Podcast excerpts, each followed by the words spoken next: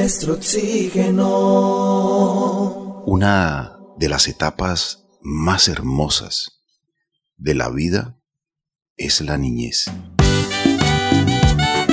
Jugar, disfrutar, sin muchas preocupaciones, cada año, cada momento, en familia.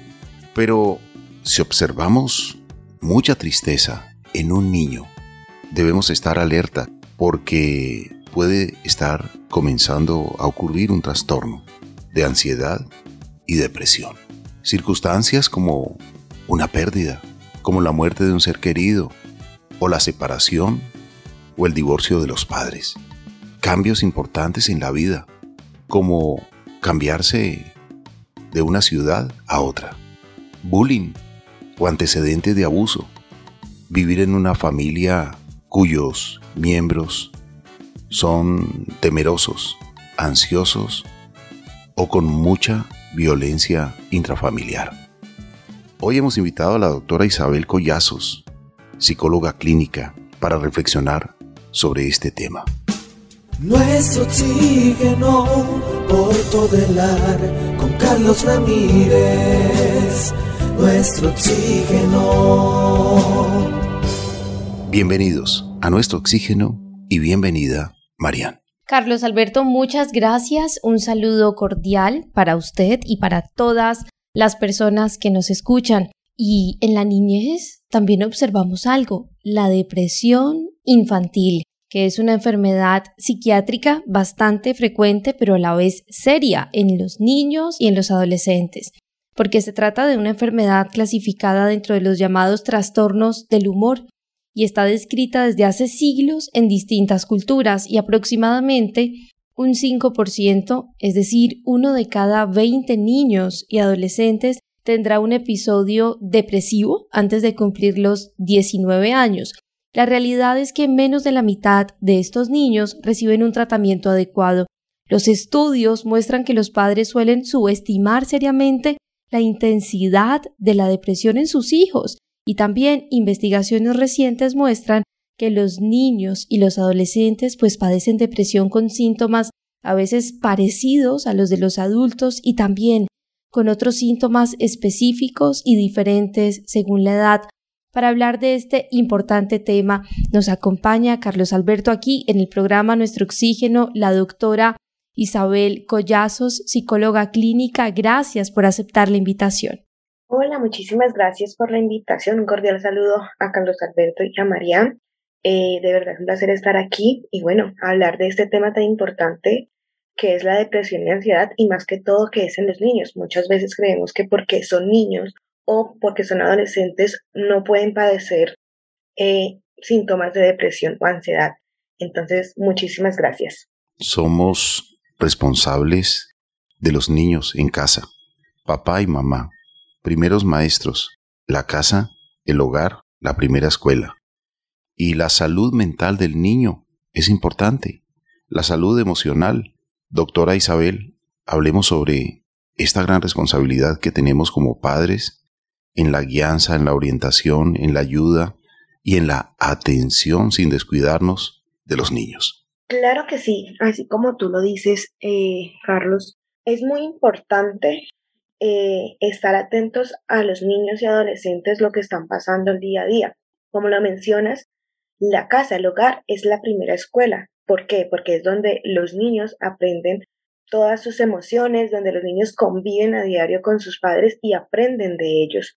Así, a veces no entiendan los temas de adultos, ellos siempre están prestando atención y son como una esponjita donde van absorbiendo cada situación o cada momento que está pasando en familia.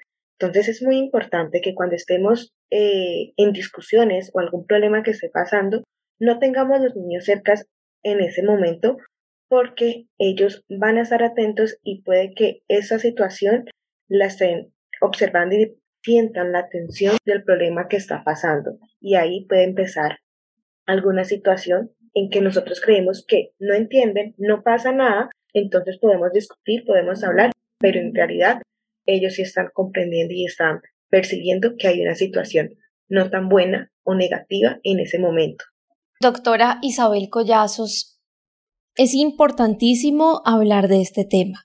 Está bien, toda la vida ha existido el tema de no sentirse muy bien con uno mismo, la baja autoestima, pero ahora vemos que esto ha aumentado muchísimo. Las consultas, ya usted nos contará, me imagino, han aumentado muchísimo porque cada día vemos niños más pequeños, siete u ocho, incluso seis, cinco años, con irritabilidad elevada, con ira, con tristeza frecuente, con episodios de llanto muy prolongados, incluso hasta con sentimientos de desesperanza, existe a veces la disminución de su interés en las actividades, incluso hasta la dificultad para divertirse en actividades que antes eran sus favoritas o el aburrimiento persistente, la falta de energía, el cansancio.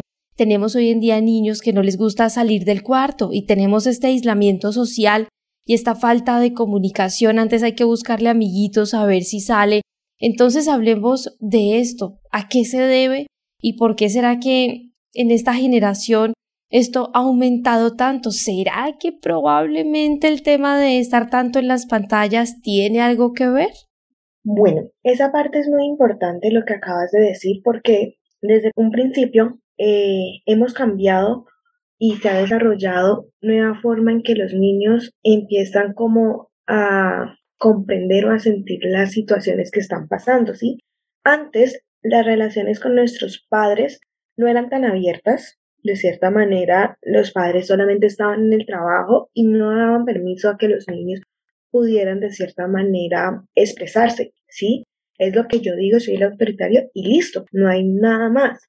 Entonces, esto también podía existir, solo que de cierta manera estaba un poco como, digámoslo, camuflado de cierta manera. Entonces se veía y no se le hacía tanta importancia de que el niño lo veo triste o siento que tiene mucho miedo o, cosas así, sino que siempre estaban como los padres ahí, como exigiéndole. Hoy en día eh, hay más esa comunicación, pero sigue el momento en que es el trabajo en que están los padres por diferentes ocupaciones, porque tengo que responder por esto, porque tengo que responder por la cierta situación que está pasando, deudas, o quiero brindarle lo mejor, pero nos olvidamos de la calidad de vida y el compartir. Entonces, en esa situación, cuando no hay un acompañamiento familiar, surgen estas situaciones donde los niños pueden tener miedo o pueden empezar a sentir que no son importantes y entonces empiezan a desarrollar una depresión, ¿sí? Digamos que la depresión es ya en el momento, sino que eso es por periodo, es una tristeza que va teniendo en ciertas situaciones. Hay que comprender y dar como esas dos diferencias de qué es depresión y de qué es ansiedad. La depresión es algo que pasó antes, ¿sí? Entonces me siento mal por esa situación y la ansiedad se puede asociar muchas veces a algún miedo, ¿sí? Y ansiedad a el futuro. Entonces la ansiedad puede causar, por ejemplo, digamos, eh, en la separación, eh, digamos que hay bullying o cosas así que le generen terror al niño o adolescente y dependiendo en la edad que esté, pues puede generar esta situación.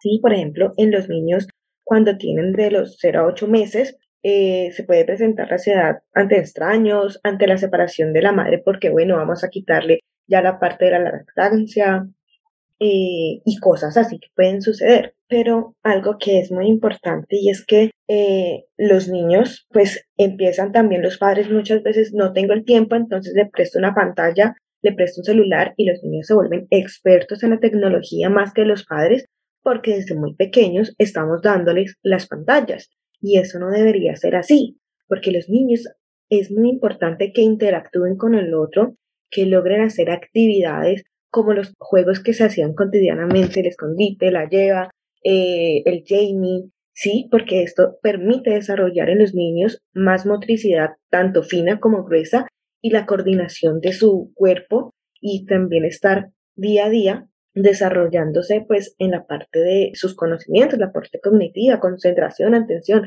Todos los juegos ayudan en algo a los niños, pero cuando les damos unas pantallas, pues estamos diciendo, concéntrate en esto, no me molestes y quédate ahí, ¿sí? Entonces eso hace que él se encierre en algo y no se empiece a interactuar con la sociedad y hace que se aísle y al momento en que nosotros le exigimos, le decimos, ve interactúa, vete en amigos, pues no le enseñamos cómo era eso y para ellos es difícil y les puede generar una ansiedad porque no saben socializar.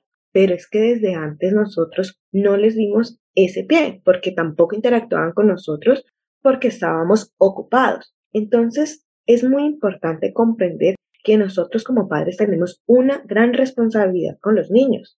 Si nosotros no interactuamos con nuestros hijos desde pequeños y no les brindamos esa escucha asertiva, escucha asertiva, ¿sí? ¿Cuál es la escucha asertiva? El que él me puede contar algún problema y yo no le voy a gritar, yo no voy a pelear, sino que voy a escucharlo y voy a poder darle un consejo o comprender la situación y decirle, mira, esto no me parece que fue así, pero listo, vamos a ver qué solución le vamos a dar porque si empezamos con el regaño y el grito, no va a tener confianza y no nos va a hablar y entonces no va a haber una comunicación ni una escucha asertiva. Entonces, yéndome a toda esta situación, la responsabilidad siempre va a ser gran parte de los padres porque nosotros somos esa base de, para ellos. Y lo que ellos estén presentando es el síntoma de la situación para que nosotros como padres revisemos ¿Qué estamos haciendo para que nuestro hijo esté teniendo este comportamiento? Entonces, es importante que como padres revisemos el núcleo familiar para lograr compartir día a día con ellos y lograr saber qué está pasando, por qué está teniendo ansiedad y o por qué está teniendo depresión o bueno, si no sabemos, porque no podemos clasificar de una vez la ansiedad y depresión así porque sí, no lo podemos decir, no, es que lo veo todo triste, entonces ya está depresivo sino que tenemos que ir viendo cuáles son los síntomas y cuál es la situación que se ha prolongado día a día y si esto va alargándose mucho tiempo, entonces lograr tener como ese acompañamiento profesional para que él logre comprender qué está pasando y logre expresar lo que está sintiendo. Muchas veces eh, la depresión o la ansiedad puede ir acompañado de alguna situación que el niño esté pasando tanto en el contexto escolar o en el contexto social o familiar. Entonces, es lograr como ir gestionando y observando esa situación que va pasando con el niño. Queremos ser responsables con toda la información que les entregamos. Con mensajes positivos hacemos la diferencia. Nuestro oxígeno, la otra radio. Nuestro oxígeno es un programa educativo, un programa de orientación a la familia. Y usted hace un momento hablaba de la depresión que viene por una situación que pasó antes.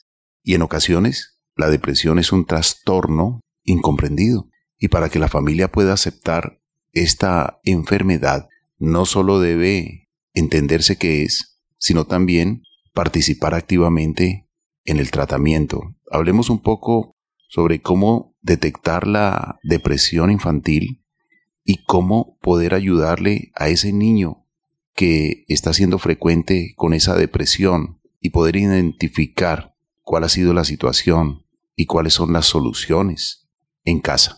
Claro que sí, bueno, mm, la depresión, vamos a empezar diciendo que empieces con una tristeza, ¿sí?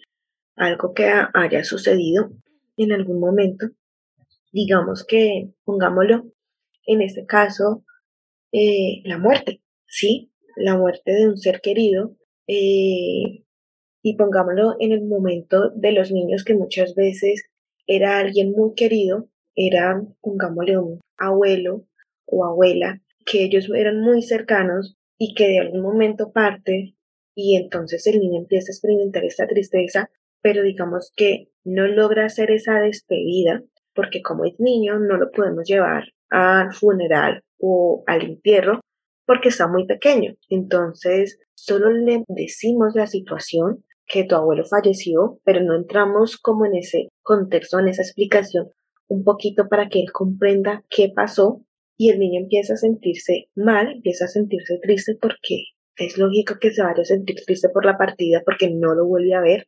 Y como no hay una explicación ni hay un acercamiento porque también estamos en duelo por la situación que pasó, nadie quiere hablar, entonces el niño empieza a prolongar esa tristeza y la tristeza continúa y continúa y seguimos en nuestras cosas cotidianas, las situaciones que pasan, el trabajo y dejamos de ver como, como esa situación y entonces se va prolongando y la depresión puede ir aumentando dependiendo, ¿sí? Hay diferentes, digamos, mm, tipos de depresión, que está leve, el moderado y el grave, y el muy grave, pero es situaciones porque no hemos logrado hablar. Entonces, mm, el niño empieza a manifestar que está triste y dice, pero ¿por qué? Entonces, caemos en cuenta que es por un duelo y decimos, ¿qué debemos hacer?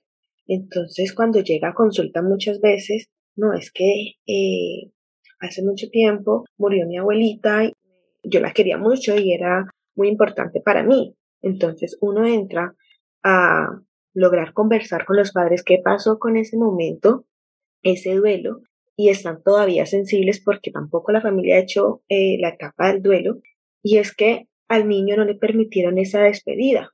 Entonces, él no pudo tener esa despedida donde viera que el cuerpo ya no estaba y que no pudiera decirle, chao, muchas gracias por el acompañamiento, muchas gracias por el tiempo compartido, ¿sí? Porque los niños también necesitan expresar.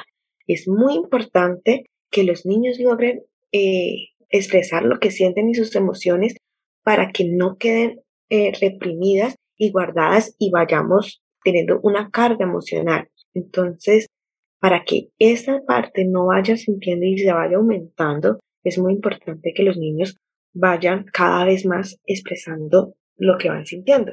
Entonces, para que no se alarguen estas situaciones y no se conviertan en una depresión, es importante que cada situación que está pasando el niño la logremos conversar. Por ejemplo, si no tuvieron el momento en que tuvo la despedida, lograr que el niño haga un dibujo o haga una carta y se la pueda expresar diciéndole a esa persona, muchas gracias, te quiero, te amo y gracias por la situación, por los momentos vividos y adiós, ¿sí? Pero también es muy importante que si se puede llevar al funeral o algún momento, lo podamos hacer. Cuando estamos los padres en separación, explicarle que mamá y papá no están comprendiéndose, que no es culpa de ellos, porque muchas veces van a creer que, ay, un día se pelearon porque yo dije algo o hice algo, entonces la culpa es mía. Entonces, llevarlo a comprender que no es la culpa de, de él, sino que papá y mamá ya no se entienden, la situación no va a ser la misma, pero que siempre va a tener el amor de los padres y siempre van a ser papá y mamá, que él logre comprender que la situación eh, de la separación o de lo que esté pasando no tiene que ver con él, sino que son situaciones que pasan y así él va a quedar un poco más tranquilo y no se va a angustiar y ya después no le va a generar ansiedad y no va a sentir que cada vez que alguien o que algo pase eh, va a ser culpa de él y va a estar más tranquilo, ¿sí? Entonces, en estos dos momentos pasa de que muchas veces la depresión es por la preocupación de algo antes, pero entonces ya como estoy con ese miedo, entonces ahora tengo miedo también de que si conozco a alguien o que si pasa a alguien voy a tener ansiedad de que de pronto tenga la pérdida de esa persona. Entonces, de cierta manera, van en conjunto y es por eso que haya como esa relación y esa eh, comunicación para que no vayan a tener estas situaciones tan difíciles y tan complejas donde vayan desarrollándose estos síntomas para que ellos vayan sintiéndose cada vez más eh, con temor o distanciamiento o situaciones a que si algo hacen, pues va a ser culpa de ellos. Entonces es muy importante que siempre haya como esa comunicación donde el lenguaje que nosotros vayamos a usar sea un lenguaje que ellos nos comprendan, porque hay que entender que hay diferentes etapas en que están los niños y no podemos hablarles de la misma manera a un niño de cuatro años como a un niño de diez años. ¿Sí? Son lenguajes totalmente distintos donde nosotros debemos usar para eh, comunicarnos con ellos y que ellos logren comprender la situación en la que se está pasando. Doctora Isabel Collazos, ¿cómo evitar el suicidio? ¿Cuáles son esos puntos que usted hoy nos puede compartir para los padres? ¿Cuáles son esas alertas que debemos tener en cuenta? Bueno, así como, como decía esa canción, que es muy, muy, muy reflexionante, muy interesante, es el pasar el tiempo, el lograr comprender con ellos lo que están viviendo y acompañarlos. Para evitar estos temas de suicidio o de depresión, es lograr saber cómo está el comportamiento de nuestros hijos y ver más que nadie, los padres conocen cómo es el, el hijo día a día, ¿sí? Porque ellos son los que están 100% de cierta manera con ellos. Entonces, si estamos notando comportamientos distintos, donde, por ejemplo, ya no interactúa, ya no hace las mismas actividades, ya permanece aislado, triste, no convive con los amigos, ya no se relaciona, se enferma y cosas así, es para prestar atención qué está pasando, qué está sintiendo y lograr nosotros acercarnos a, a los niños o a los adolescentes para saber si hay algún problema en alguna situación, en algún contexto, ya sea social o, o escolar o hasta familiar, para lograr comprender qué es la situación que, que está aflojando de lo que está haciéndolo sentir así para lograr descartar cualquier situación que pueda desencadenarse por no prestar atención al comportamiento que están teniendo. Entonces, mi mayor recomendación en todo momento es lograr estar conectados con ellos, comunicarnos y lograr tener diálogo con ellos para que la situación no se vaya a tornar a una situación más grave, donde después digamos, pero ¿por qué no hice esto antes? ¿Por qué no lo llevé a esta, al médico o al psicólogo o al psiquiatra si necesita acompañamiento psiquiatra para prevenir lo que iba a pasar? Entonces, esa está la situación en lo que hago la invitación. Muchas veces mmm, solamente vamos al psicólogo, al médico o a alguno de esos profesionales de medicina cuando ya estamos en el punto máximo. ¿Y por qué tenemos que ir al punto máximo si podemos evitarlo desde un momento donde ellos pueden empezar a explorar y conocer lo que están sintiendo y lograr comprenderlo en el momento? Porque muchas veces cuando estamos en el punto máximo es el momento donde se pueden detonar muchísimas más cosas y puede ser más difícil eh, darle solución a la situación. Entonces, la invitación es lograr estar comunicados, conectados con ellos, pasar tiempo que si, por ejemplo, ellos no comprenden de nuestro trabajo o no comprenden de tecnología, logren de pronto que ellos en nuestro lenguaje logren comprender y que tanto yo como padre o ellos como hijos puedan expresar lo que están sintiendo. Mira, hoy estoy en el trabajo haciendo esta actividad. Esto fue lo que hicimos el niño se va a interesar y va a decir, wow, mi papá me quiere contar algo de su, de su día. Y él también poder entrar en confianza y lograr contar. Y ahí, si hay una situación, hay un acercamiento y hay una comunicación, el niño va a sentirse acompañado y no va a sentirse aislado ni rechazado en ningún momento. Y vamos a prevenir de cierta manera que vaya a pasar a una ansiedad, una depresión y vamos a estar siempre en este momento atentos a cualquier situación, pero si nosotros estamos aislados y estamos preocupados por cualquier otra situación o cualquier momento que esté pasando y no prestando atención y acompañando a nuestros hijos, en cualquier momento puede pasar algo y puede dejar que algo se exponga en algún momento. Entonces es muy importante nosotros siempre estar atentos a lo que ellos están viviendo, a cómo están en el colegio, conocer sus amigos, conocer las actividades que hacen eh, y que ellos logren confiar en nosotros para nosotros poder entrar en su vida y que ellos logren saber que nosotros somos un apoyo y no somos como solamente esa norma o esos padres que venimos solamente a regañar, a castigar o a dar permiso, sino que pueden netamente confiar y pueden hablar con nosotros si alguna situación está pasando para que la situación no vaya escalando y no vaya a necesitar después, más adelante, eh, que alguien esté alerta porque de pronto puede tomarse unas pastas o puede tomarse esto. Y esto es muy importante, que nosotros dejemos que nuestros hijos expresen lo que sienten, las emociones. Muchas veces no le damos esa atención. Muchas veces decimos, pero ¿por qué está triste? Si tiene todo, si tiene juegos, tiene amigos, tiene esto. Pero a veces no es suficiente solo con el celular, los juegos, la comida no es suficiente. A veces es muy, no, a veces no, siempre es importante el amor y la relación con los padres, esa conexión y ese sentimiento de que están bien y que están ahí. y también mostrarle la realidad que a veces podemos estar tristes, a veces podemos tener miedo, a veces podemos estar, enojados y saber que esas situaciones pasan para que ellos logren reconocer las emociones y no se vayan creyendo que no puedo llorar porque si lloro, eh, pues van a creer que de pronto eh, soy débil, porque muchas veces la tristeza o, las lágrimas se catalogan o se ponen como debilidad y no es debilidad, es un síntoma, es una situación, es una emoción muy linda donde te enseña que la tristeza es por algo que te dolió, que te costó y que vas a lograr de alguna manera superarla, pero fue una enseñanza de ese momento de algo que sucedió que te costó mucho. El enojo muchas veces son los límites, ¿sí? El miedo es el tener como esa tensión de que algo va a pasar, entonces tengo que tener cuidado y es una alerta, pero también es un momento donde voy a medir hasta dónde puedo para lograr alcanzar este nuevo objetivo. Entonces, es muy importante el acompañamiento y el que nosotros como padres dejemos que ellos expresen lo que sienten y logremos comprender que no siempre van a estar felices sino que en algún momento pueden estar enojados, tristes y que es muy importante que logren expresarlas en diferentes situaciones para que no generemos ese cargo de emociones.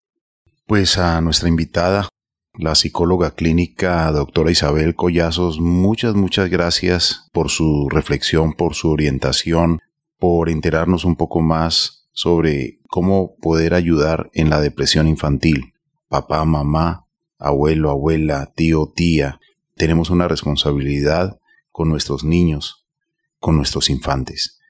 Doctora, regálenos un correo electrónico, si tiene redes sociales, página web, le agradecemos si alguien quiere conectarse con usted. Bueno, muchísimas gracias. Eh, claro que sí. Bueno, eh, me encuentran como psicoinfantil en Instagram o eh, también me pueden seguir en por enlace corporativo, que ahí tenemos mucha información acerca de la depresión, de ansiedad, de talleres que nosotros dictamos. Entonces ahí pueden lograr acercarse un poquito más eh, para lograr comprender y conocernos un poquito más acerca de lo que nosotros hacemos en nuestro día a día, que es para trabajar, para ayudar cada vez más a las personas y que logren reconocer esas personas tan importantes que son en cada momento tenemos una responsabilidad familiar, tenemos una responsabilidad colectiva con la salud mental de los niños. Ellos aprenden de los adultos, observan lo que hacemos los adultos. Dicen que la única manera de enseñar es con el buen ejemplo, entregando los valores, prestándoles atención y ayudándolos a ver un mundo lleno de esperanza, de posibilidades. Por lo tanto, estemos atentos a esos momentos tan maravillosos de la infancia para poder ayudarles a tiempo a trascender cualquier situación.